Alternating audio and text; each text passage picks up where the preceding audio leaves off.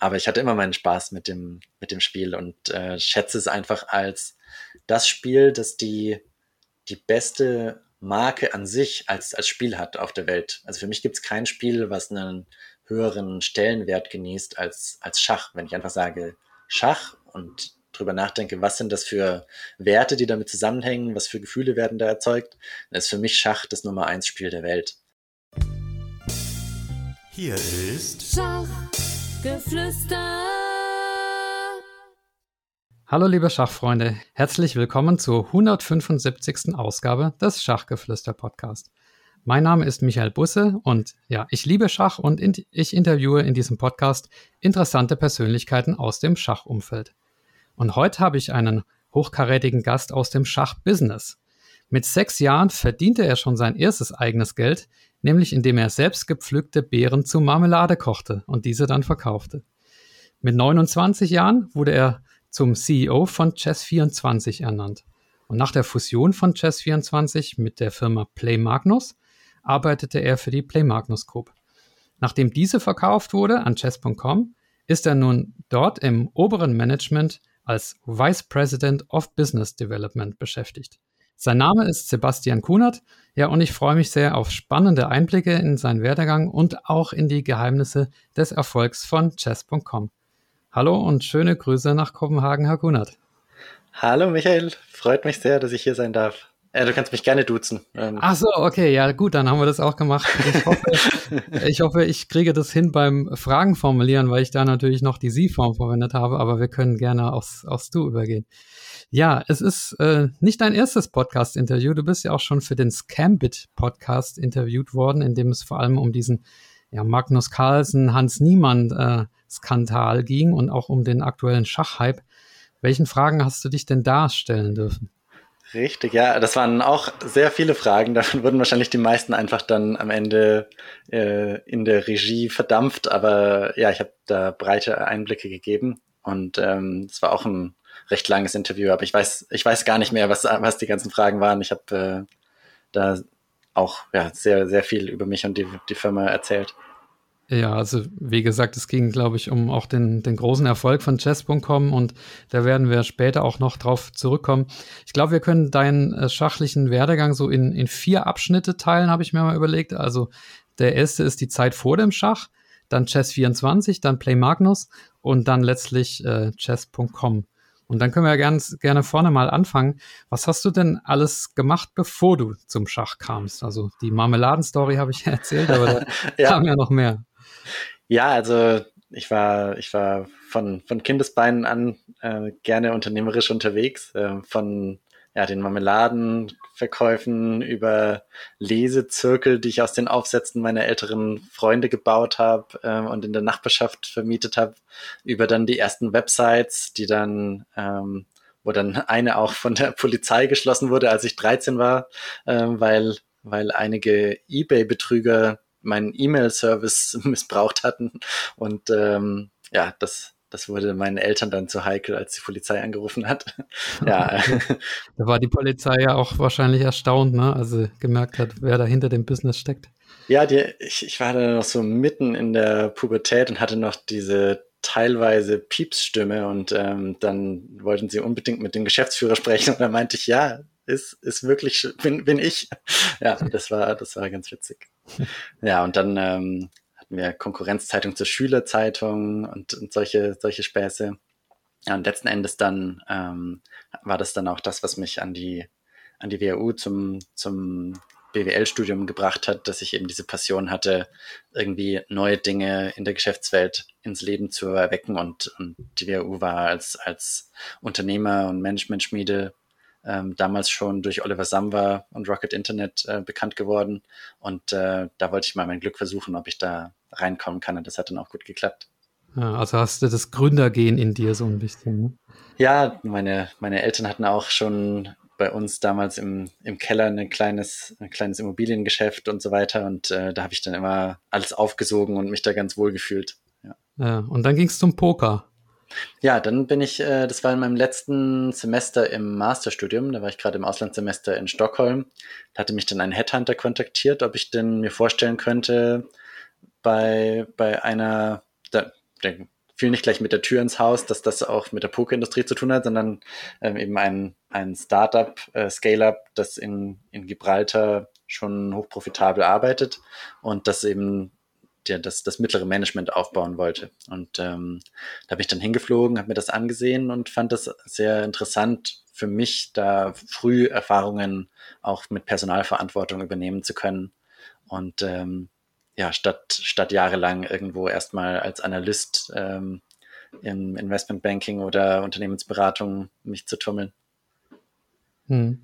Und äh, was hast du dann da genau gemacht für, also kann man ja, glaube ich, sagen, dass es die Firma Poker Strategy war.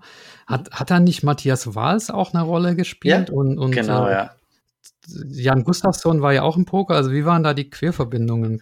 ja, also in, in, gewisser Weise fängt da schon die Verbindung zum Schach an, weil nämlich ähm, PokerStrategy.com ist die größte Seite für professionelles Pokerspielen erlernen. Ähm, also äh, da geht es um, eher um Mathematik, äh, Statistik, Stochastik, ähm, ja, und im, im spieltheoretischen ja, spieltheoretischen Ansatz zum, zum Schach, äh, nicht zum Schach, zum, zum Poker.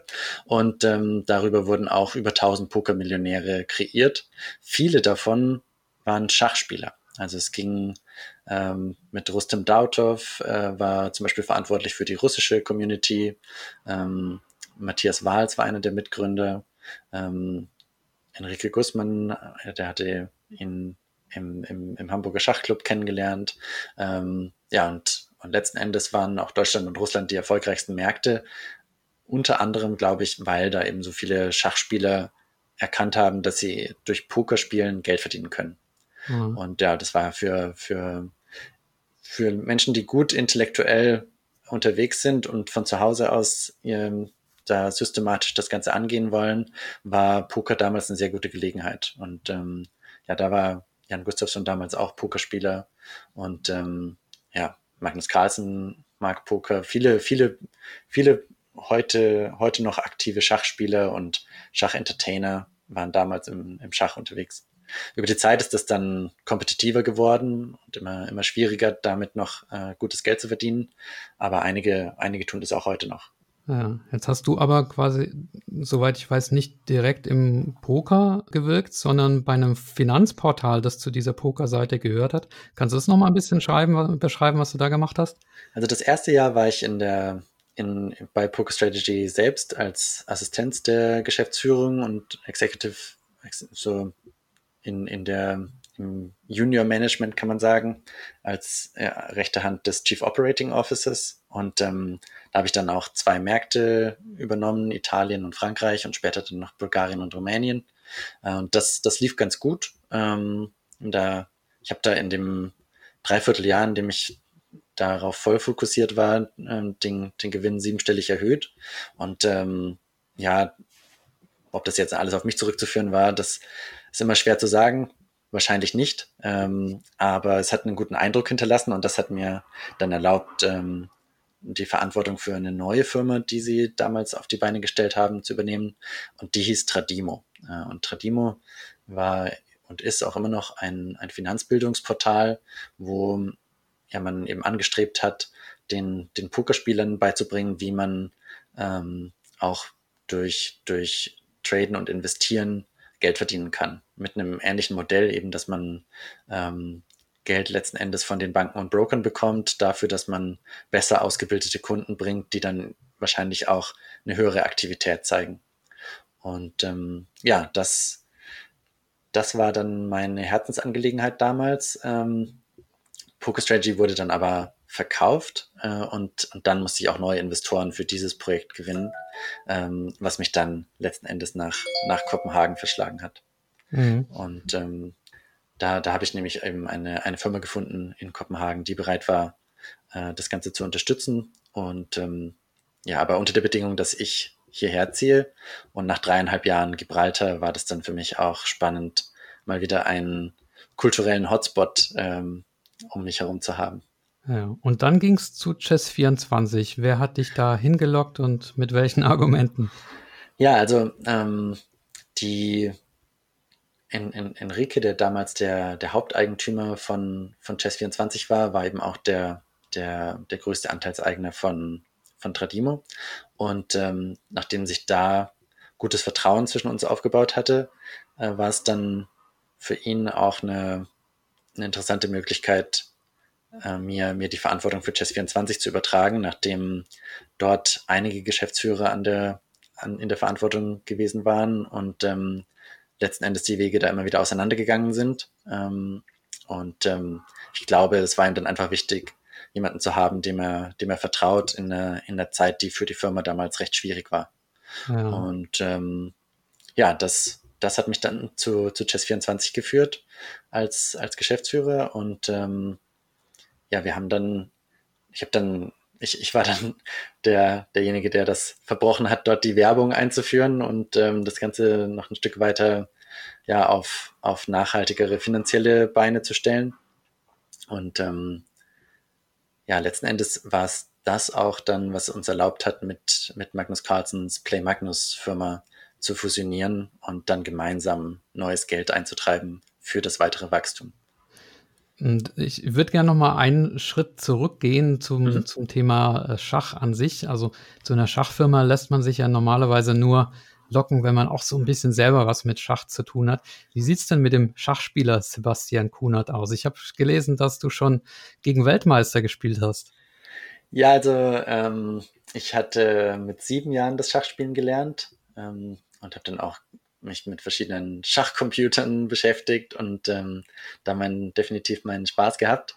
Ähm, ich hatte es damals ein bisschen desillusioniert, als ich gemerkt habe, wie gut die die Großmeister mit 13 Jahren schon sind und wie hart sie jeden Tag arbeiten äh, und dass sie trotzdem noch von Computern geschlagen werden. Das war für mich also im rückblickend ein, ein Fehlverständnis, weil Magnus selbst ja zum Beispiel nie gegen Computer spielt und ich dachte damals, wenn ich schon wenn, wenn ich gegen die Computer schon so schlecht bin, dann, dann ist das nichts, ähm, was ich, was ich professionell betreiben sollte. Ich sollte mich dann eher Dingen widmen, wo ich besser sein kann als der Computer. Äh, jetzt leben wir in einer Welt, wo wahrscheinlich bald Computer sehr, sehr viel besser können als, als viele Menschen und trotzdem noch Menschen dabei gebraucht werden. Also ja. ich glaube, letzten Endes wäre es gut gewesen, wenn ich in den Schachverein gegangen wäre. Ähm, mhm. Aber ich hatte immer meinen Spaß mit dem, mit dem Spiel und äh, schätze es einfach als das Spiel, das die, die beste Marke an sich als, als Spiel hat auf der Welt. Also für mich gibt es kein Spiel, was einen höheren Stellenwert genießt als, als Schach. Wenn ich einfach sage Schach und drüber nachdenke, was sind das für Werte, die damit zusammenhängen, was für Gefühle werden da erzeugt, dann ist für mich Schach das Nummer eins Spiel der Welt.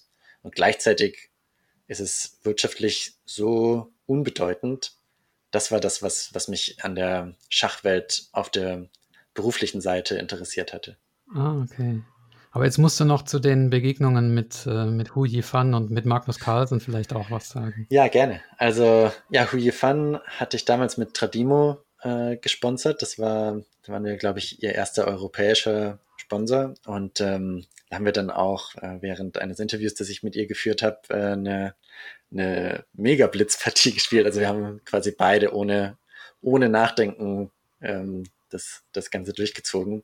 Und ähm, ich glaube, ich habe zumindest ähm, 34 oder waren es 41 oder 51 Züge ähm, überlebt. Ähm, äh, ja, mit einer mit einer ganz schnell gespielten äh, sizilianischen. Und ja, naja, das äh, hat sie zumindest äh, erfreut, dass ich, dass ich ein bisschen was schon mal schon mal zeigen konnte.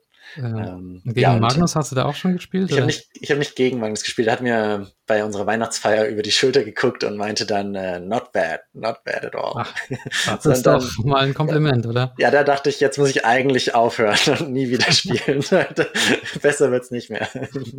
ja, ja das war, war zumindest schön. Ja. Okay. Ja, auf Magnus kommen wir gleich. Ich wollte noch mal kurz auf die Zeit bei Chess24 vor, vor dem Merger mit äh, Play Magnus. Hm, du hast in einem Interview gesagt, äh, du hättest erstmal restrukturiert, als du zu Chess24 kamst. Mhm. Restrukturierung ist immer so ein ja, Wort, wo es mir ein bisschen äh, die Gänsehaut hochkommt, weil das heißt ja auch Mitarbeiter entlassen. Ähm, wie genau, was hast du denn da vorgefunden und wie genau sah diese Restrukturierung aus? Ja, also die Mitarbeiter waren zum Großteil schon vorher entlassen, also da waren leider nicht mehr so viele da. das war auch eines der Probleme von Chess24, die das Auf und Ab ähm, in der Finanzierung und in der, in der personellen Gestaltung, die, die damit ja dann zwingend notwendig zusammenhängt.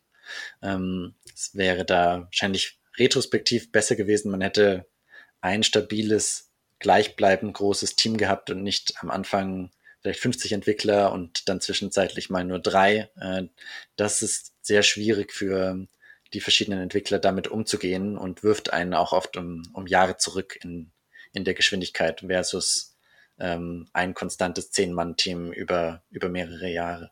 Mhm. Ähm, und ähm, ja, die Restrukturierung war eher dahingehend ähm, eine kommerzielle Ausrichtung zu verfolgen. Also es war viele, viele User auch von Chess24 haben Chess24 eher als eine, als ein gemeinnütziges Projekt schon aufgefasst und, und, und die, die Userbeiträge eher als, ähm, als, als Spenden fast schon, ähm, was ja nicht wirklich das Modell einer, einer GmbH ist. Und ähm, ja, letzten Endes ähm, bedeutete das vielleicht halt auch mal einen, ja, angefangen von der Bannerwerbung, aber auch über Sponsoren nachzudenken und ähm, auch ähm, so Sachen wie E-Mail-Marketing professioneller zu verfolgen und die, die Zeit der, der Mitarbeiter auch darauf einzusetzen, statt jetzt oder auch mal überhaupt eine Marketingkraft reinzubringen.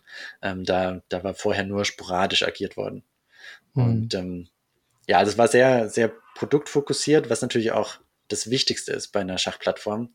Äh, aber wenn man dann schon das Produktinvestment so weit zurückstellt, muss man zumindest ähm, die, die kommerzielle Seite nach vorne treiben, damit man dann in Zukunft wieder mehr in das Produkt investieren kann. Mhm. Das war das, was ich mit Restrukturierung meinte. Und dann auch für das, meine ich mit Restrukturierung auch, das Ganze so aufzustellen, dass ein, eine Firma, mit der man fusioniert oder ein, ein Investor, der extern reinkommt, äh, die Struktur verstehen kann und ähm, die, die Geschichte der, der Firma und warum das entsprechend aufgestellt ist. Mhm. Okay. Ja, und dann kam der Zusammenschluss mit ähm, Play Magnus und du hast mhm. auch in der in einem Fragebogen der Zeitschrift Schach ähm, da wurde dir die Frage gestellt, auf welche eigene Leistung sind Sie besonders stolz? Und da hast du gesagt, ja, auf den Zusammenschluss der beiden Firmen. Jetzt mhm. war das damals, wirkte das so ein bisschen so, als ob ähm, ja in der Öffentlichkeit, sage ich mal, als ob das ein eher aus wirtschaftlicher Not heraus äh, das Play Magnus Chess 24 aufgekauft hätte. Du hast dann da in dem Interview gesagt, nee, das war eigentlich ein Zusammenschluss von, von Gleichberechtigten. Mhm. Ähm, wie kann, kannst du da noch mal ein bisschen einen Rückblick ja. drauf werfen? Weil eigentlich dachte ich ja, okay, Chess24 ist pleite und deswegen wird es jetzt aufgekauft. Also mhm. wie war das damals? Ja, also ähm, man muss man muss bei einem Firmenzusammenschluss immer zwei Aspekte unterscheiden. Das eine ist die rechtliche Seite. Da überlegt man sich einfach, ist es, ist es besser, wenn eine Firma die andere kauft und zu 100 Prozent in diese übergeht? Oder ist es besser, wenn man eine neue Gesellschaft gründet und in diese ähm, gleich äh, zu, zu bestimmten Anteilen an, neue Anteile ausgegeben werden an die vorherigen Besitzer und so weiter. Also das ist die rechtliche Seite. Ähm, und dann ist es, dann gibt's die, die, ja, die die Philosophie, die ideelle, ja, die, die, die zwischenmenschliche Seite. Wie soll diese Firma in Zukunft geführt werden? Wer hat da welches Sagen? Welche Mitarbeiter sind wie involviert in Zukunft? Wer ist für was verantwortlich? Ähm, wie viele müssen bei einer Firma gehen versus der anderen? Und ähm, wenn man das alles mit, mit anguckt, dann war das hier eher so, dass ähm, der, der Eigentümer von Chess24 hätte schon noch über die nächsten Jahre mehr Geld reinpacken können. Ähm, die Frage ist eben, ob man das immer will. Ja? Ähm, aber die, die Firma war definitiv nicht, nicht pleite in der, in der Hinsicht. Und ähm, dann ist die, die Frage auch, wie kann man mehr erreichen zusammen? Ähm, also für, für Play Magnus war damals die Aufgabe, auch neues Geld für Play Magnus einzutreiben. Ähm, und ähm, da war es mit Sicherheit auch ein gutes Argument, in Zukunft sagen zu können, dass wir dass das Play Magnus über Chess24 viel mehr Reichweite hat und auch eine, eine, eine Plattform für Magnus, wo Magnus noch mehr auftreten kann, ähm, versus den, den Play Magnus Apps, wo, die, die ja jetzt nicht, das, ist, das ist nicht so einfach, dass Magnus gegen jemanden ein, ein, eine, eine Partie Schach spielt, wie wir dann sehr oft ähm, für die, für die Chess24 Premium-Nutzer angeboten haben, dass man äh, zum Beispiel Banterblitz gegen Magnus spielt und so weiter. Das waren alles Dimensionen, auf die Magnus eigentlich große Lust hatte und die aber vorher nicht so, nicht so ein großer Teil seiner, seiner Firma waren. Und ja, deswegen war Magnus zum Beispiel eigentlich sehr, hat, hat sich sehr gefreut auf Chess24 und, und war auch schon vorher Leser und, ähm, und, und Verfolger der Broadcasts und so weiter und, und mochte das Produkt.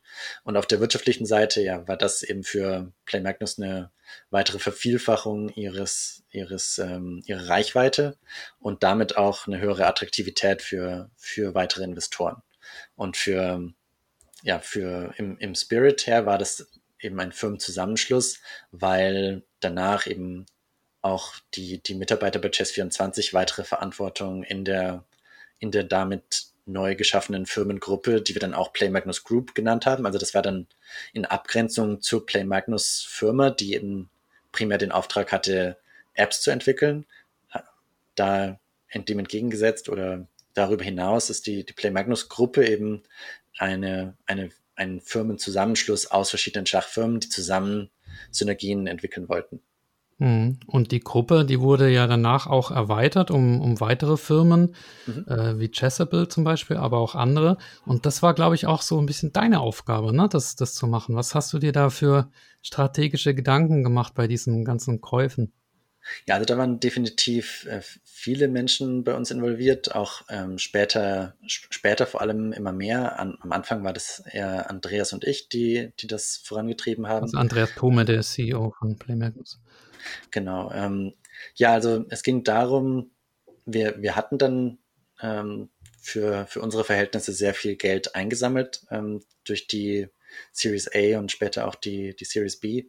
Ähm, und ähm, also, also zweistellige Millionenbeträge. Und ähm, dann ging es darum, welche welches Wachstum können wir damit äh, selber generieren und wo sehen wir gute Gelegenheiten im Markt, wo wir die Reichweite, die Chess24 insbesondere während Weltmeisterschaften und wichtiger Schachturniere hat, äh, wo wir die an andere Produkte weitergeben können, die damit äh, die, ja, den, den, den Usern weiteren Nutzen bieten können und damit auch, auch wiederum Geld verdienen können. Und ähm, ja, Chessable war für mich da war, war etwas, was, was ähm, Arkus, unser späterer Strategievorstand und Andreas und ähm, auch die vorherige Geschäftsführerin ähm, entdeckt hatten und, und wo wir, wo wir einfach recht schnell im, ins Gespräch zueinander gefunden haben. Und ich bin dann auch mit Andreas nach London und haben uns da dann mit dem, mit dem Gründer getroffen, mit David und, und ähm, ja, den, den Deal recht schnell nach vorne gebracht, um, um auch ja, ihm als, als Gründer und seinen seinen Investoren Sicherheit äh, zu vermitteln. Und ja, das, ähm, das war für mich damals, als, als damals noch ähm, CEO von Chess24, ein, ein No-Brainer, weil wir, ja, wir hatten die, die Situation, dass wir quasi das Netflix-Versprechen gegeben hatten bei, bei Chess24. Wir hatten gesagt, alles bekommst du mit einem Abonnement und es gibt keine Zusatzkosten für dich, wenn du Premium-Mitglied bist bei Chess24. Da ist alles mit drin. Dann hatte Chessable das gesehen und ähm, Spatial Repetition, das ist ähm, das, das Prinzip, das man von Duolingo vielleicht kennt, also dass man eben mit verschiedenen, in verschiedenen zeitlichen Abständen ähm, bestimmte, bestimmte Lernmaterialien immer wieder anguckt und insbesondere das, was man falsch gemacht hat, öfter wiederholt und so weiter. Und das eben fürs Gehirn optimal ähm, vorfindet. Und ähm, das auf den, auf Schachcontent angewandt. Und ähm, dabei hat sich dann herausgestellt, dass die Zahlungsbereitschaft ein Vielfaches größer ist als das unseres Jahresbeitrags. Also bei Chessable bezahlen die Leute ja teilweise über 200 Euro für ein Video. Wir hatten 250 Videos, die man automatisch bekommt als, als Teil der Premium-Mitgliedschaft. Was es für jeden ernsthaften Schachfan eigentlich im, ein, ein, ein No-Brainer gemacht hat, bei Chess24 Premium-Mitglied zu sein. Aber ähm, der, der Markt sieht eben so aus, dass es, es gibt unglaublich viele Spieler, die unter 1000 Elo haben online. Also das, das ist wirklich der, der absolute Großteil der Spieler. Und dann gibt es einige, die das Ganze ernsthaft betreiben und eben so schnell wie möglich von 1200 oder 1600 auf 2000, 2000 bis 2200, 2400 vielleicht sogar kommen wollen und dafür bereit sind, auch richtig Geld auszugeben. Und, mhm. das ist, das ist ein bisschen das Problem, wenn man dann dazwischen steht, weil ähm, für den absoluten Hobbyspieler unter 1000 ist es vielleicht nicht mal ganz klar, was, was ihm, welchen Wert ihm die Premium-Mitgliedschaft bringt. Und für denjenigen, der all diese 250 Videos und alles, was wir dann jeden Monat neu veröffentlichen, konsumieren möchte, ähm, gibt oft, oft waren da Superfans dabei, die dann extra für drei Jahre im Voraus bei uns gekauft haben oder manchmal auf zehn Jahre im Voraus, einfach nur um uns zu unterstützen und eigentlich einfach nur wissen wollten, wie sie uns noch besser unterstützen können. Und ähm, mir war es aber sehr wichtig, dass wir dieses, dieses äh, Markenversprechen, das bei uns alles in einer Subscription ähm, vorliegt, nicht brechen. Mhm. Ja, und eine, eines der Ziele, was wir uns auch gesetzt hatten, was mir persönlich sehr wichtig war, als wir die Play Magnus Gruppe geschaffen haben, war, dass wir, wir wollten, dass nicht nur die Top 10 oder Top 100 vom Schach leben können, sondern zumindest die Top 1000 Spieler. Und ähm, Chessable war für mich auch das, was, was dafür einen riesen Beitrag leisten könnte. Ähm, wenn, wenn nämlich jemand, der, der es nicht geschafft hat, Profi-Schachspieler zu werden, trotzdem so viel Wissen aufgebaut hat, dieses Wissen teilen kann und damit wiederum davon leben kann. Das finde ich unglaublich toll, wenn das möglich ist und das so eine, so ein, ein Fallschirm für alle ist, die, die gerne Profi-Schachspieler werden wollen, aber die dann eben darauf zurückfallen können, wenn es dann doch nicht klappt. Ja, also sehr interessantes äh, Unternehmen, Chessable und äh, ja, dieses Spaced Repetition, das, äh, was, was ich, also ich kenne das vom Vokabellernen einfach, ne? Mhm, da wird viel genau, wiederholt ja. man ja auch immer wieder. Also das ist ein interessantes Modell.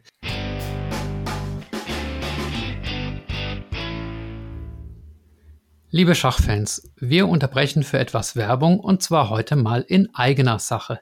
Ich schreibe nämlich ein Schachbuch. Ja, es soll im Februar 2024 erscheinen und es handelt von dem Thema Verbesserung im Schach. Es enthält also Tipps, wie man sich am effizientesten im Schach verbessert. Die Tipps, das sind die gesammelten Ratschläge aus den Gästen im Schachgeflüster Podcast und weitere wertvolle Tipps aus aller Welt. Und wenn ihr euch für das Buch interessiert, dann könnt ihr euch schon jetzt in die Warteliste eintragen lassen. Das beinhaltet keine rechtliche Verpflichtung zum Kauf, sondern ihr werdet dann einfach per E-Mail informiert, wenn es das Buch zu kaufen gibt oder vielleicht gibt es auch vorab schon ein paar Infos. Die äh, Warteliste findet ihr unter www.schachgeflüster.de slash Schachbuch. Vielen Dank für euer Interesse und jetzt geht es weiter mit der Podcast-Folge.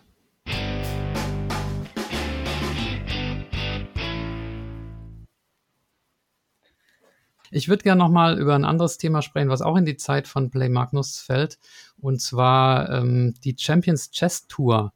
Das ist ja auch ein Produkt aus der Zeit, ähm, wo eben Spitzenspieler, ich glaube, das ist ein Online-Turnier und nicht am Brett, bin ich mir aber nicht sicher. Und du hast es mal die Champions League des Schachs äh, genannt. Vielleicht kannst du da nochmal ein bisschen dazu was sagen, wie das entstanden ist und, und was, was die Vision dieser Champions Chess Tour ist. Ja, ja, also neben dem Zusammenschluss zur Play Magnus Gruppe ist das das, worauf ich mittlerweile am, am meisten stolz bin. Ähm, das ist die Champions Chess Tour, die als Magnus Carlsen Chess Tour ursprünglich lanciert wurde, mit dem ersten Turnier, das Magnus Carlsen Invitational hieß. Und das haben wir, also wir hatten schon damals, als wir angefangen hatten, über, über die Play Magnus Gruppe als Zusammenschluss von Chess24 und Play Magnus zu sprechen, äh, schon damit geliebäugelt, eine, eine neue Schachliga, die eher online basiert ist und ein ganz neues Unterhaltungsniveau entfaltet, ähm, auf die Beine zu stellen und hatten dafür auch schon Gespräche mit verschiedenen externen hm, also mit, mit, mit Dritten äh, geführt, die dabei eine wichtige, wichtige Rolle spielen könnten, von Produktionsfirmen über ähm, Rechte und Medienfirmen und so weiter.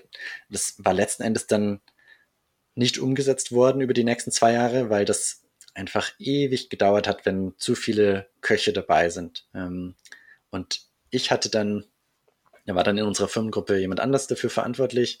Ähm, und mir war das so ein bisschen ein Dorn im Auge, dass wir, dass wir da so langsam sind und möglicherweise die Chance verpassen, das auf die Beine zu stellen.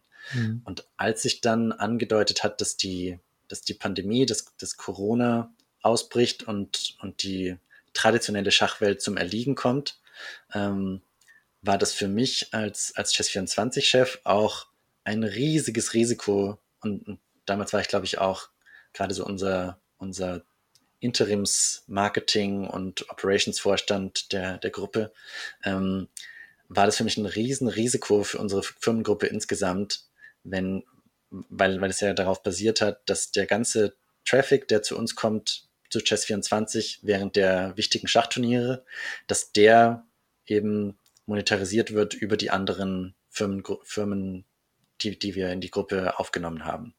Und ähm, wenn letzten Endes dieser, dieser Traffic zum Erliegen kommt, das ist mehr als die Hälfte, die, die eben zum Schach gucken und ähm, Schach-News lesen zu Chess24 kommen ähm, und, und weniger als die Hälfte zum Spielen. Wenn diese Hälfte wegbricht, äh, kann das eben einfach bedeuten, dass, dass wir nicht attraktiv sind für andere Firmen, die in unsere Gruppe kommen und äh, letzten Endes der, der Umsatz zusammenbricht. Äh, deswegen war es für mich enorm wichtig, dass wir da schnellstmöglich eine Lösung finden, falls ähm, das traditionelle Schach zum Erliegen kommt. Und das war dann während des Kandidatenturniers ähm, 2020 ähm, passiert. Also man erinnert sich vielleicht, äh, Corona. dass äh, die Russland war, glaube ich, eines der, der letzten Länder, die die Corona anerkannt haben. Und äh, ich ähm, mir ist es noch recht lebhaft vor Augen, wie glaube ich, ich glaube es war äh, Wei Yi oder es war auf jeden Fall einer der chinesischen Spieler, der schon recht früh gesagt hat, er wird nicht nach Russland reisen während Corona, ähm, weil er es in, in China und aus seinem Bekanntenkreis schon, schon gemerkt hatte, wie, wie heftig das wird. Aber im, im Westen war es zu dem Zeitpunkt noch nicht so ein großes Thema. Und deswegen und in Russland noch am allerwenigsten, glaube ich. Und ähm, deswegen wurde er so ein bisschen belächelt für sein, für sein Fernbleiben vom Kandidatenturnier als ähm, eine riesen verpasste Chance für ihn. Und dann kam, kam glaube ich, ähm, was, Ratschabov, der dann reinkam für ihn? Oder ich, ich, ich weiß glaube, nicht. Ich glaube, Ratschabov hat abgesagt. Ah, Ratschabov hat er auch ähm, abgesagt, ne?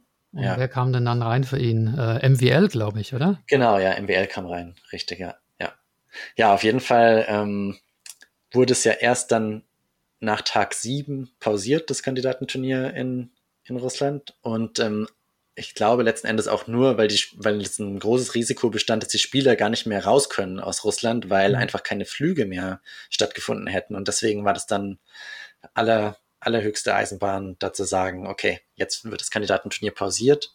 Und ähm, ja, dadurch, dass Rasmus, äh, dass, dass ähm, dass Magnus natürlich das Kandidatenturnier nicht spielt, hat er es kommentiert auf Chess24 und man hat es schon so an seiner Stimme und seinem, seinem, einfach seinem Verhalten, seinen Augen letzten Endes auch äh, gesehen, dass er, ich habe es zumindest mir eingebildet, ähm, dass er, dass er hier schon Angst hat, was hier, ob, ob er jetzt drei Monate in seiner norwegischen Blockhütte irgendwo in Isolation verbringen muss, ähm, ohne dass ernsthaftes Schach stattfindet.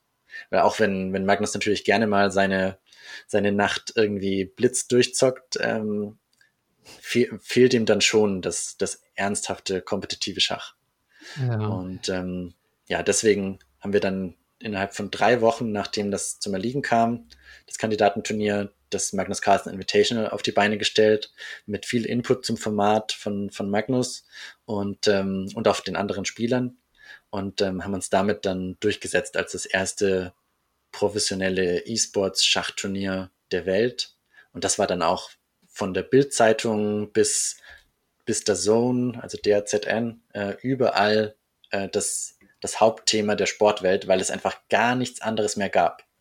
Also es, zu dem Zeitpunkt gab es keinen anderen Sport und deswegen waren wir sogar auf der Titelseite damals auf äh, Bild Online. Ja, und jetzt ist es ausgebaut worden sozusagen zu einer ganzen Serie.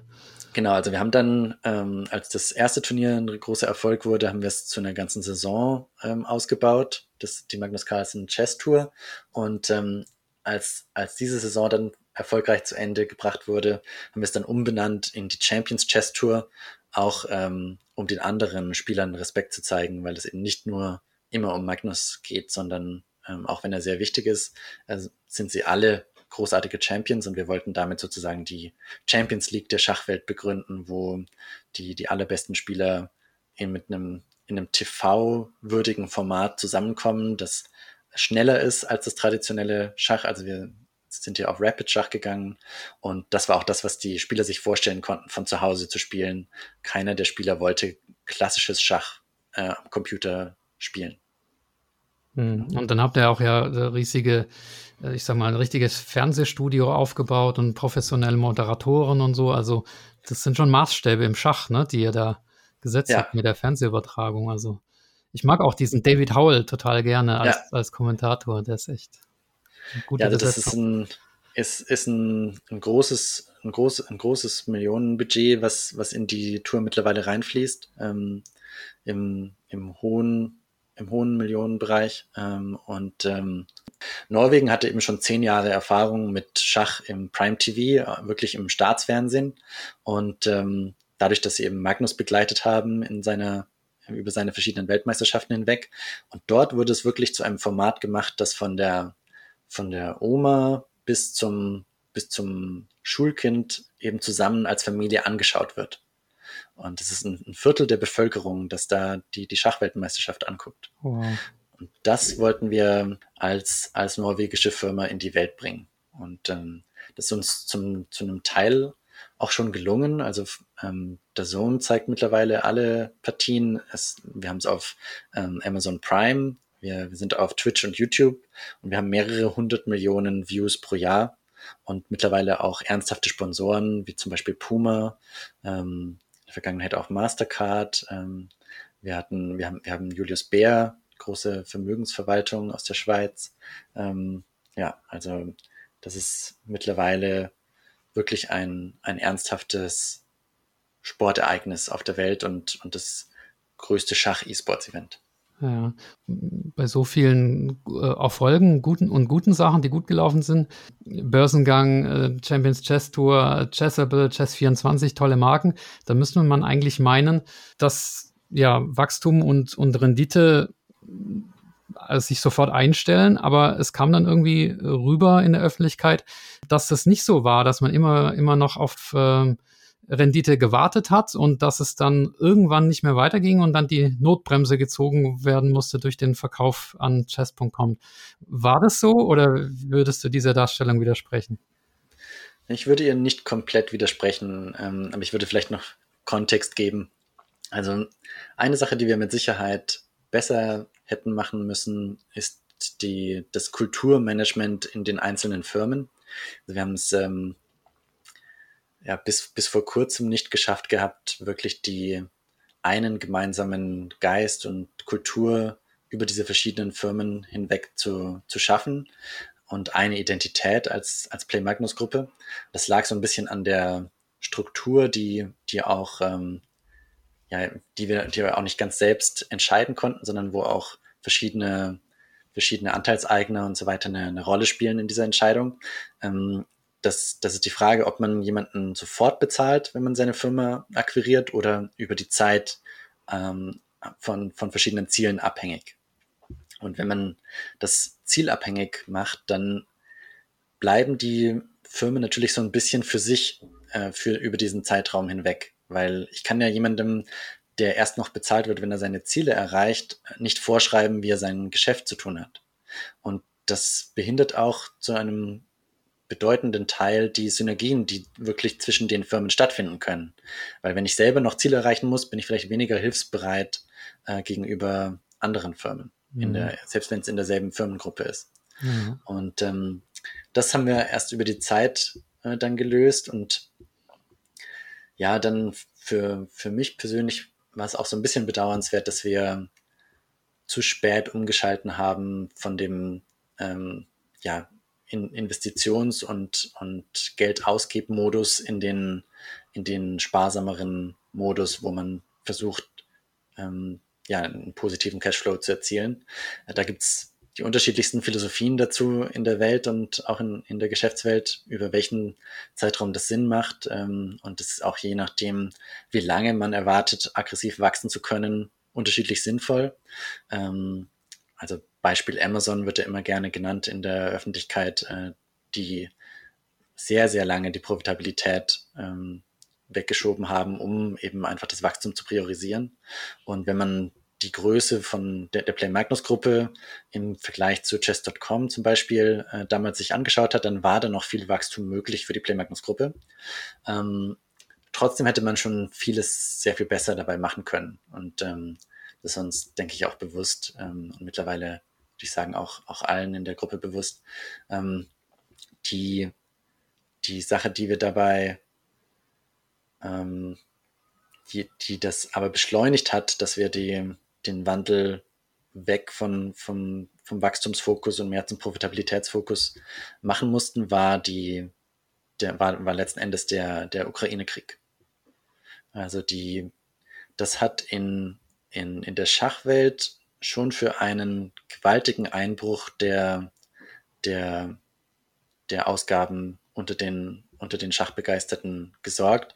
Und ich glaube, die Play Magnus Gruppe hat es insbesondere hart dabei getroffen, weil das, ähm, weil der Großteil des Umsatzes von, von Chessable stammt und Chessable sozusagen das Luxussegment innerhalb der Schachwelt abbildet und, und gleichzeitig nicht auf einem Abonnementmodell basiert, sondern auf äh, Content-Käufen, äh, die man pro Kurs macht.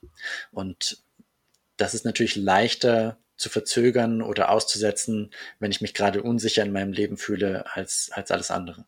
Mhm. Gleichzeitig hat es auch zum großen Umdenken ja in der, in der ganzen Venture- und Investmentwelt geführt, als insbesondere Sequoia den, die mittlerweile berüchtigte E-Mail rumgeschickt hat, eben, dass sie kompletten Investitionsstopp machen und all ihren Gründern raten, so schnell wie möglich auf Profitabilität zu gehen. Äh, das, das hat dann auch dazu geführt, dass an der Börse Firmen wie Play Magnus Group äh, komplett anders bewertet wurden. Und ähm, ja, das, das hat dann die, das Umdenken beschleunigt, sage ich mal.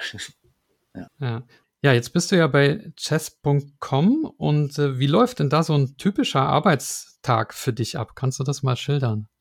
Ja, also ähm, als amerikanische Firma ist mein, mein Tag äh, recht, recht lang oft, weil ich arbeite im, ja, meistens so von, von 8.30 Uhr am Morgen äh, mit den europäischen Kollegen. Ähm, und manchmal ist der, der letzte Call am Abend erst um 10 Uhr nachts meiner Zeit, ähm, weil ja auch Kollegen in zum Beispiel Los Angeles haben oder so, für die ist es dann gerade noch Vormittag. Da sind dann die ersten Calls mit denen erst so um 17.30 Uhr und so weiter.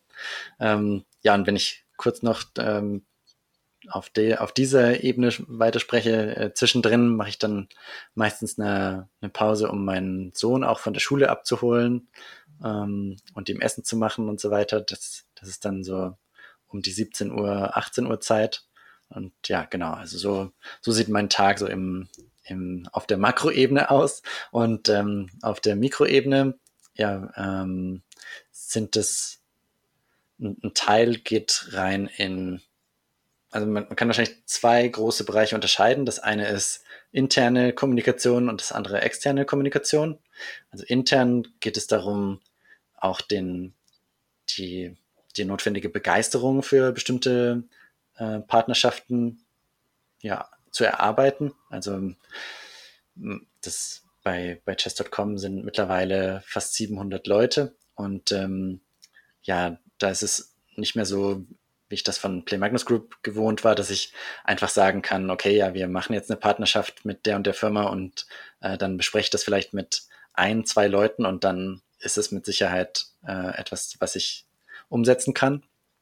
Ähm, jetzt gibt es eben da mehr, mehr Stakeholder, mit denen ich das Ganze durchsprechen muss und ähm, wo man auch Stück für Stück erst den, den Buy-in schaffen muss über die Zeit, äh, statt einfach von, von heute auf morgen. Äh, denn Partnerschaften sind etwas, was für, für Play Magnus Group sehr essentiell war für die, für die, für das weitere Wachstum und die Resultate. Und ähm, Chess.com ist sehr lange ohne Partnerschaften ausgekommen, ähm, einfach mit, äh, mit, mit sehr viel Produktfokus und ähm, natürlich auch dem exzellenten Wachstum, was einfach durch die großartige Domain äh, zustande kommt. Und ähm, man gleichzeitig ist, sind Partnerschaften aber ein enormes Wachstumsvehikel, was Chess.com auch erkannt hat und, und wo eben jetzt mehr, mehr Fokus auch drauf liegt. Also das, das soll, es arbeiten trotzdem noch, der, der Großteil der Leute arbeitet am Kernprodukt bei Chess.com und deswegen sind Partnerschaften trotzdem etwas, was immer noch obendrauf kommt für alle und ähm, wo man dann dementsprechend das Ganze feinfühlig positionieren muss. Ja, also das ist der interne Positionierungsteil und dann ist ja trotzdem nicht leichter geworden, äh, große Firmen ähm, in die Schachwelt reinzubringen. Der ein Marketingvorstand einer, einer großen Firma geht immer noch ein Stück weit ein Karriererisiko ein, wenn er sein Geld in die Schachwelt bringt, statt in, in die Premier League zum Beispiel. Also ähm, unter, unter Fondsmanagern äh, gibt es das Sprichwort, dass ähm, niemand entlassen wird, weil er sein Geld mit, mit, mit IBM und so weiter, also mit den Blue Chips verloren hat. Heute würde man vielleicht sagen, mit Microsoft und Google verloren hat. Ähm, aber wer sein Geld eben mit einem, mit einer, mit einem Investment in eine kleine Firma verliert, der verliert möglicherweise seinen Job. Und so ein bisschen kann man sich das vorstellen, wenn man jemanden kontaktiert und ich jetzt sage, wenn ich jetzt zu Google hingehe und sage, hey Marketingvorstand, ähm, vergiss doch die Olympiade ähm, oder die, die, die Olympischen Spiele, fokussiere dich stattdessen auf, auf, auf Schach. Und ähm, ja, dementsprechend ist auch extern natürlich ein Prozess, der je nach Firmengröße von, von Monaten bis Jahre dauern kann, bis man wirklich auf allen Ebenen die Überzeugungsarbeit geleistet hat und die und, und den Deal letzten Endes äh, gestartet hat. Und dann ist so zwischen intern und extern ist dann das alles, was passiert, wenn man etwas unterschrieben hat. Ähm, dann geht es natürlich um die Umsetzung und da gibt es auch ein ganzes Team, was ähm, über was schon natürlich über den Deal Bescheid wissen muss und dann so gut in der Umsetzung sein muss, dass, dass dieser Deal ein langfristiger Deal wird und die, die Zusammenarbeit eben mehrere Jahre oder hoffentlich auch ähm, ewig wahren kann, wenn man sich anguckt, wie, wie lange McDonald's und Coca-Cola schon ähm, die Olympischen Spiele, wenn man dabei bleibt, als Beispiel unterstützen, dann hofft man natürlich auch solche Partnerschaften für die Schachwelt gewinnen zu können. Hm. Hast du, hast du eigentlich auch Verständnis für Leute, die sagen, dieser ganze Kommerz, den, den möchte ich nicht. Ich habe keine Lust, jedes Jahr immer mehr Geld an einen Monopolisten wie Chess.com zu zahlen, nur damit die Werbung verschwindet. Lieber spiele ich auf Leadchess, da ist alles umsonst und Open Source. Ja, also Chess.com ist ja nicht gerade sehr teuer und, und, und erhöht auch nicht ständig die Preise. Ähm, insofern ist Chess.com ähnlich wie es, wie es Chess24 ähm, früher war, aber wahrscheinlich noch, noch viel mehr bei Chess.com ähm, extrem community-orientiert. Also da, das war auch was, was für mich neu war, dass ähm, tatsächlich auch Partnerschaften, die bereit sind, Millionen ähm, Beträge zu, zu bringen, abgelehnt werden, weil sie zum Beispiel als, als nicht passend für die Schachcommunity wahrgenommen werden. Und ähm, das zeigt, wie hoch aufgehängt dort der, das Wohl der, der Schachgemeinschaft ähm, ist. Und ja, das hätte ich ähm, vorher, hätte ich das nicht gedacht, als ich noch auf der Konkurrenzseite war, sozusagen, ähm, ähm, dass, dass das wirklich so hoch nicht nur außen gepredigt wird, sondern auch intern gelebt. Und ja, das, ähm, deswegen würde ich sagen, steht Chess.com community-mäßig keiner, keiner anderen Seite irgendwie hinten an.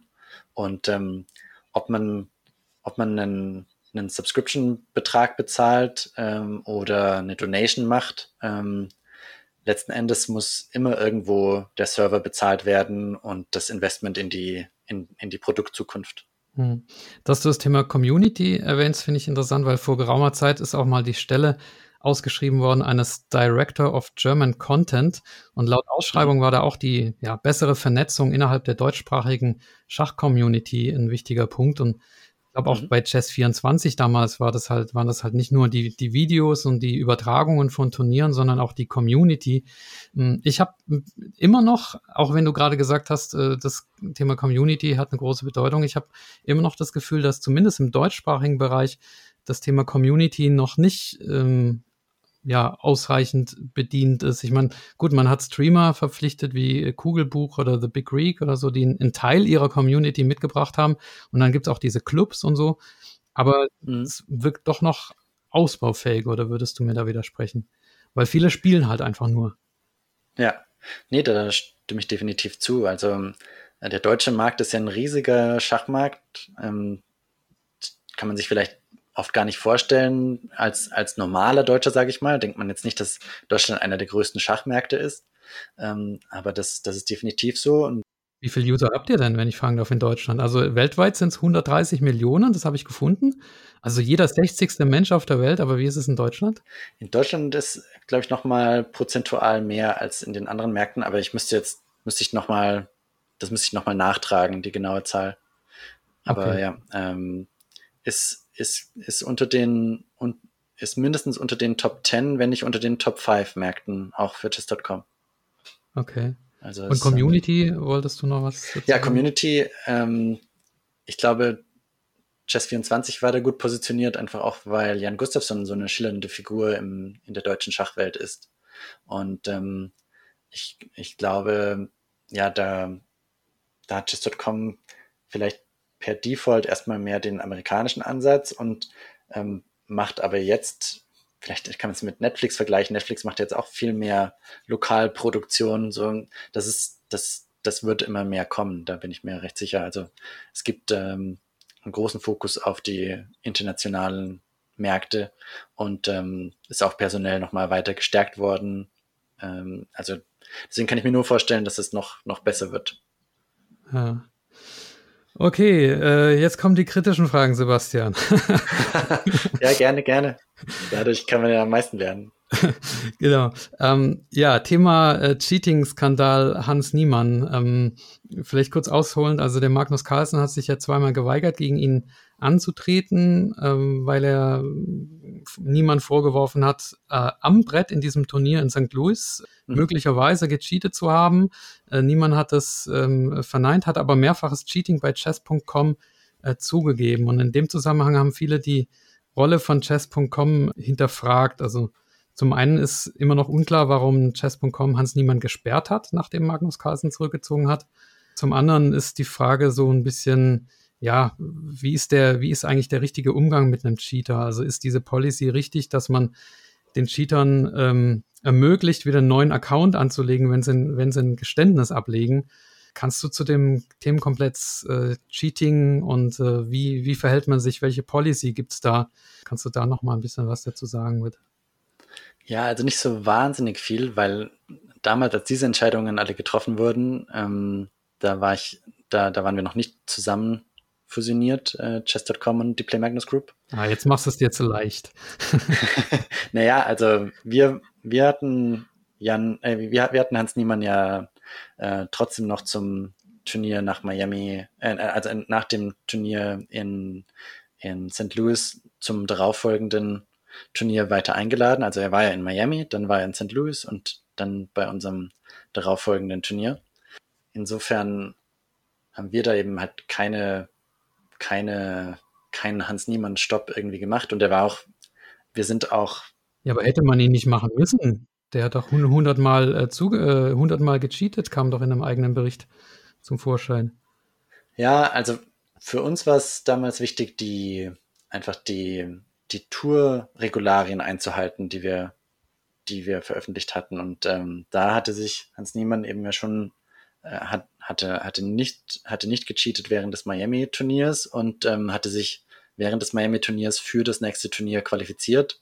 Insofern haben wir das dann entsprechend durchgezogen. Ähm, aber ja, ähm, so wahnsinnig viel kann ich eben nicht dazu sagen, weil wir, weil der, der Prozess ja auch weiterhin andauert in den USA und es da ja auch um nicht gerade geringe Beträge geht. Ähm, Diese 100 Millionen Klage da, die er da angestrengt hat. Ja, manchmal bin ich mir nicht sicher, ob sind es 100 Millionen oder sind es 100 Millionen pro mal vier oder mal Kläger, fünf. Ne? Ja. Also ich glaube, es ist eher ein 500 Millionen, eine 500 Millionen Klage, ähm, wovon mittlerweile quasi alle irgendwas mit Chess.com zu tun haben. Ne? Chess.com, Play Magnus Group, äh, Magnus Carlsen, Danny Ranch und äh, Hikaru Nakamura sind ja die Beklagten. Äh, das ist ja auch ein riesen wirtschaftliches Risiko für Chess.com jetzt, ne? Ja, also ja, wie gesagt, ich kann, kann nicht so wahnsinnig viel dazu sagen, weil das äh, könnte auch irgendwie wieder verwendet werden vor Gericht. Ja. Es soll eine Liste von Großmeistern geben, die Chess.com als Cheater überführt hat, die manche Leute, wo manche Leute Einblick bekommen haben und manche nicht. Warum, warum hat man so eine Liste? Also was, was macht man mit der? Ja, also weiß ich, wie gesagt, nicht so richtig. Ähm, ich ich habe den, also es gibt ja den Report, den Chess.com veröffentlicht hat und ähm, darüber hinaus weiß ich nicht so richtig viel. Also ich, ich, ähm, ich war mit Hans Niemann im Aufzug gewesen in Miami, aber wir haben, haben da auch kein, keine großartigen Worte gewechselt und ähm, ja, die alles, was da, was da noch zutage treten wird oder kann oder ähm, während, während des Prozesses wird auch für mich quasi neu sein. Äh, ich habe da keinen Spezialeinblick irgendwie in unsere, das ganze Anti-Cheating-Team und so weiter ist auch ein, ein anderes Team, mit dem ich jetzt nicht täglich zu tun habe. Ähm, ich weiß nur, dass, dass wir, dass wir in der Tour eben immer sehr viel Wert drauf gelegt haben, weil wir auch wollen, dass die, also auf die Anti-Cheating-Maßnahmen, wir haben ja deswegen von Anfang an auch Kameras installiert bei den Spielern zu Hause. Und ähm, ja, und haben ähm, eben von vornherein immer eine professionelle, professionelles Schiedsrichterteam auch gehabt und Partien analysiert. Und ähm, ja, die, die Spieler zeigen zum Beispiel auch ihr Ohr vor dem, vor dem in die Kamera und so weiter, bevor mhm. sie spielen und so weiter. Also da gibt es verschiedene Sachen, die jetzt nicht für den Zuschauer immer alles sichtbar sind, aber gerade während der ersten Saison, während der Magnus Carlsen Chess Tour, gab es dann natürlich auch viele Fragen von den Fans, wie wir das sicherstellen. Und neben der Tatsache, dass wir nur die, die, die Schachspieler mit der besten Reputation eingeladen haben, die viel mehr zu verlieren haben als das Preisgeld, ähm, äh, waren es auch diese, diese Maßnahmen, die dem Ganzen noch weitere Glaubwürdigkeit verliehen haben. Ähm, aber ja, wir haben natürlich da jetzt keine, keine anderen Körperteile analysiert, wo die, die da von Elon Musk und so weiter ins Gespräch gebracht wurden. Ähm, ja, okay, wir wollen nicht in die unteren Körperregionen gehen.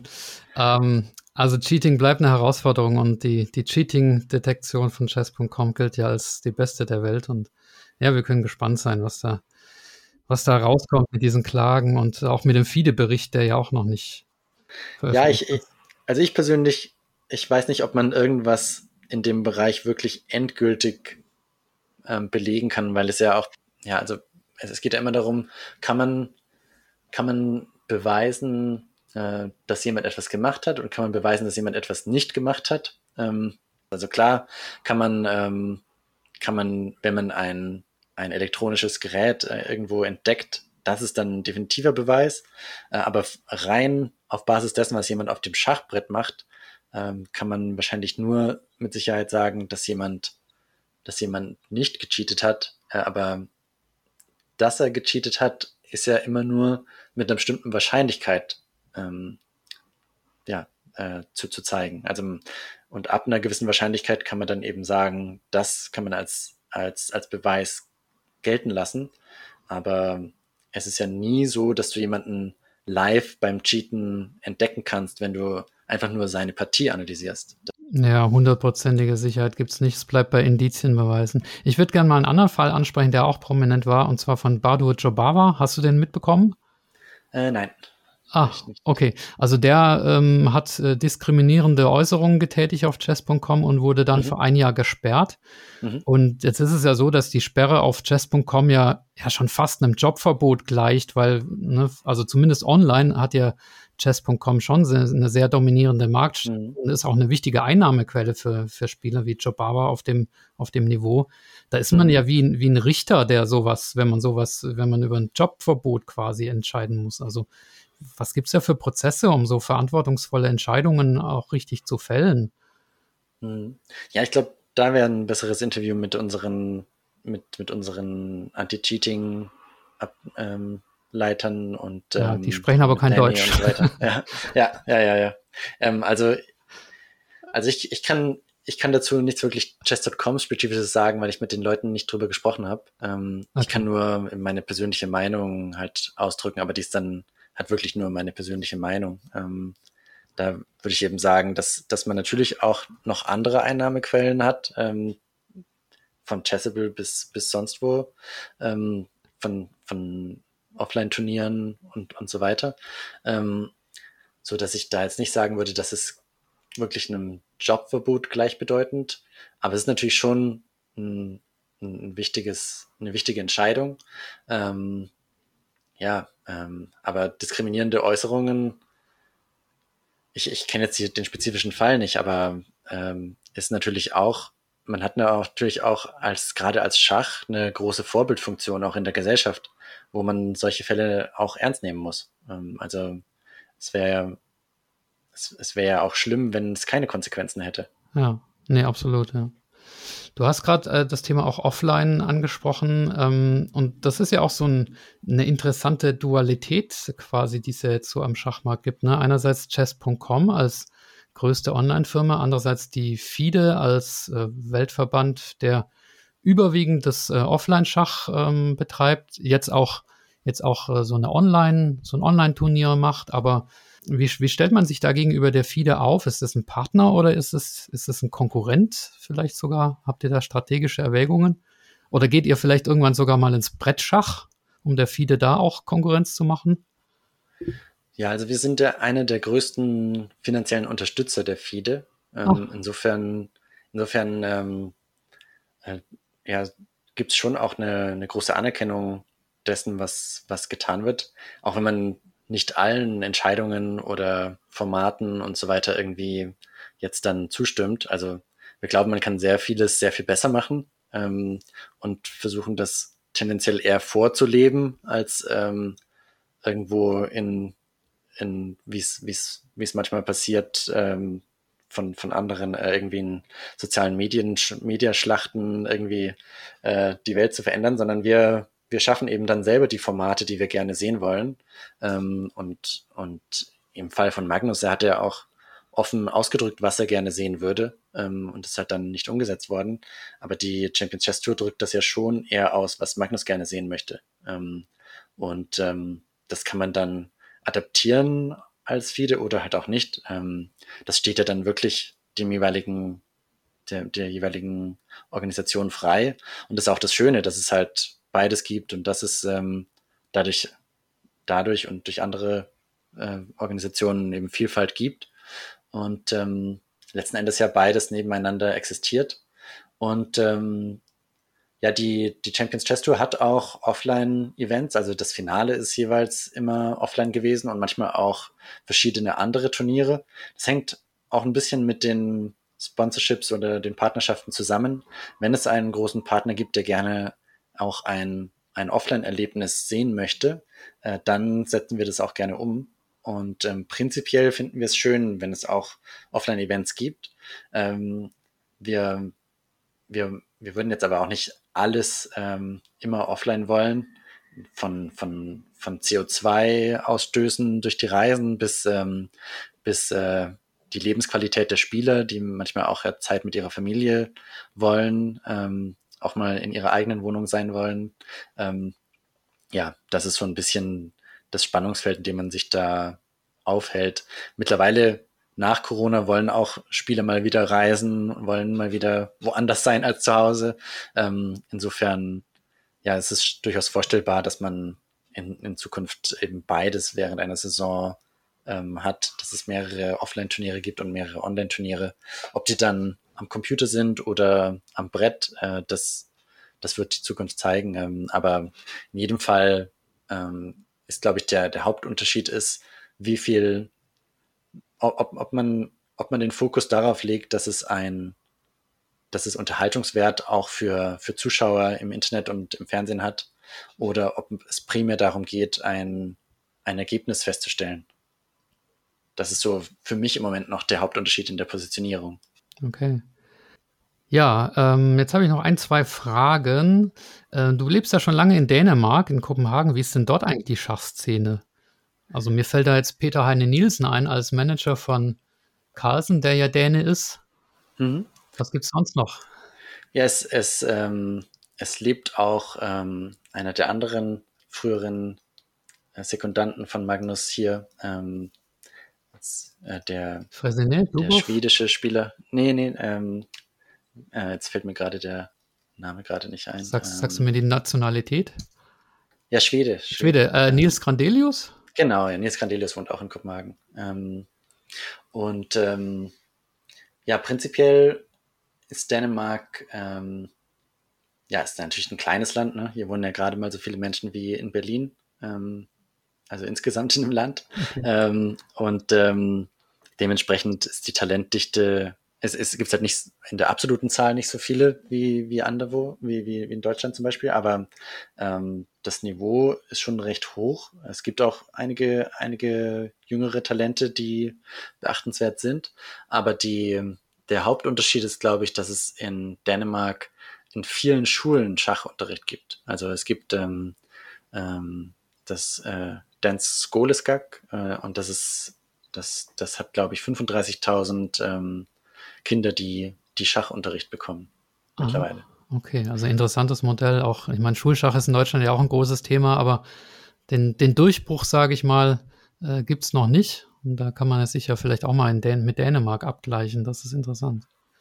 Ja, und ich habe auch, äh, es gibt auch in verschiedenen also sogar Nachtclubs, wo es dann im Barbereich einmal die Woche Schach gibt, das zum Beispiel tagsüber Magnus, und so weiter. Also da kommen alle Passionen zusammen, meinst du? ja, ähm, also ist auf jeden Fall in, in, in Oslo äh, Good, The Good Night ist natürlich äh, wirklich halt ein, eine, eine Top-Schachbar. Also das kann ich nur empfehlen. Ähm, ja, und in, in Dänemark kommt jetzt kommt es zunehmend in, in Cafés und, und Bars rein. Habe ich jetzt immer mehr, immer, immer mehr Flyer hier auch gesehen mit QR-Codes dafür. Und das ist eine spannende Entwicklung. Also ich finde das, finde das, finde das sehr toll, dass es ähm, insgesamt mehr, mehr Einzug hält in die Gesellschaft als, als Spiel, das einfach auch Menschen zusammenbringt.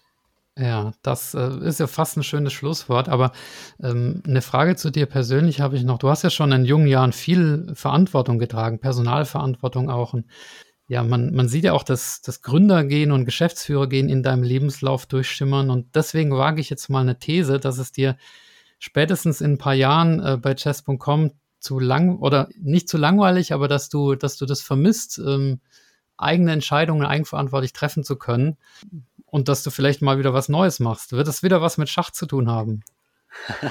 ja, das, das weiß ich noch nicht. Ähm, also im Moment finde ich sehr spannend, die, die größeren Möglichkeiten, die wir mit Chess.com haben, einfach in dem, in dem ganzen Partnerschaftsbusiness äh, zu nutzen, weil wir jetzt natürlich, wir sind, wir sind jetzt eine der 130 größten Seiten der Welt. Wir haben 60 Millionen monatlich aktive Nutzer und ähm, 12 Millionen täglich aktive Nutzer und ähm, ja jetzt mittlerweile sogar 140 Millionen Registrierte. Damit ist man in einer Größenordnung angekommen, wo es fast für jede Firma auf der Welt relevant ist, mit uns zu sprechen. Und das ist ja ganz anders, als es vorher bei Play Magnus Group hätten wir jetzt ohne den, den Magnus-Appeal, glaube ich, viele Gespräche nicht ähm, haben können. Und jetzt haben wir, jetzt sind wir eben auch einfach rein von der Reichweite her relevant. Also wenn man mal von den ganzen kulturellen ähm, ja, Wachstumstreibern wie Queen's Gambit oder dem, dem Instagram-Post mit Messi Ronaldo äh, von, mit Louis Vuitton absieht, ähm, ist es unglaublich spannend. Insofern erhoffe ich mir mehr und mehr ähm, ja, Strahlkraft durch Chess.com und Schach für, um, um meine Rolle so spannend wie möglich zu machen. Und ähm, über die Zeit wird der, der Einfluss von von diesem Bereich vielleicht immer wichtiger bei, bei Chess.com. Ich glaube eigentlich, dass es unser Hauptwachstumspfad sein wird. Ähm, also neben jetzt den, dass wir kulturelle Partnerschaften quasi eingehen. Ähm, ja, aber ich glaube, wenn ich was anderes machen würde, dann äh, wäre es nicht im Schach. Es würde vielleicht Schach ähm, benutzen, also als, als ähm, ein Unterstützer der Schachwelt sein, um dann wiederum die, die, die Reichweite von Schach für, die, für das neue Produkt zu nutzen.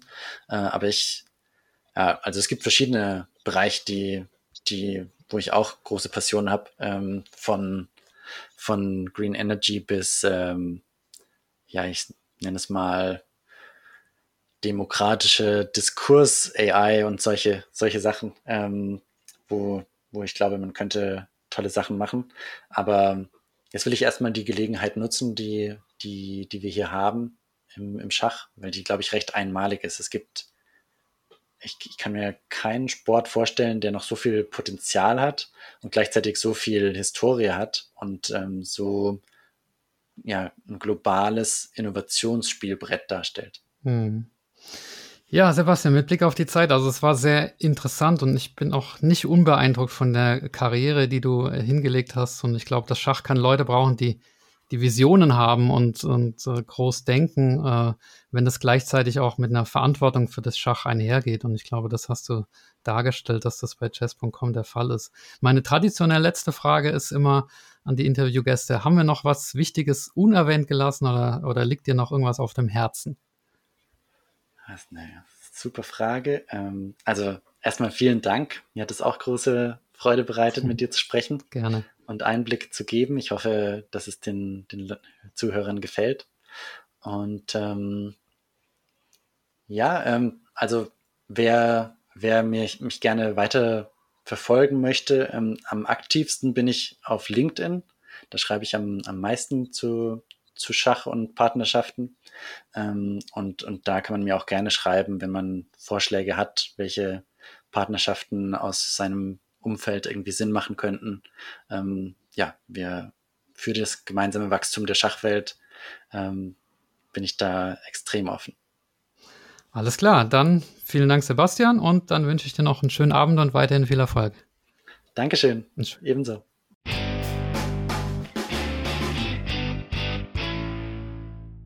Liebe Schachfans, ich hoffe, die heutige Folge hat euch wieder gefallen. An dieser Stelle möchte ich auf den Schachkalender schachtermine.com hinweisen. Inzwischen ist das Deutschlands umfassendster Schachkalender. Und wenn ihr euer eigenes Turnier, euren Anfängerkurs, euren Vortrag oder was auch immer publizieren wollt, dann geht das auch mit der Eintragen-Funktion. Also alle Termine rund ums Schach auf schachtermine.com. Außerdem gibt es jetzt den Schachgeflüster-Leitfaden für Einsteiger und Eltern bei einem richtigen Schachgeschäft zu kaufen, nämlich bei schachdepot.de. Der Leitfaden enthält 48 Tipps für Anfänger, wie man sich im Schachdschungel orientiert und verbessert, und dann noch 16 Tipps für Eltern von Schachkindern. Das Ganze auf 36 Seiten zum Preis von 9,90 Euro beim Schachdepot. Das Heft passt zum Beispiel super in ein Willkommenspaket für neue Vereinsmitglieder rein. Abschließend wie immer der Dank an alle Personen, die mir auf paypal.me slash Schachgeflüster etwas gespendet haben oder YouTube-Kanalmitglied sind oder auf patreon.com slash Schachgeflüster eine regelmäßige monatliche Spende zukommen lassen oder Bargeld per Post zugeschickt haben.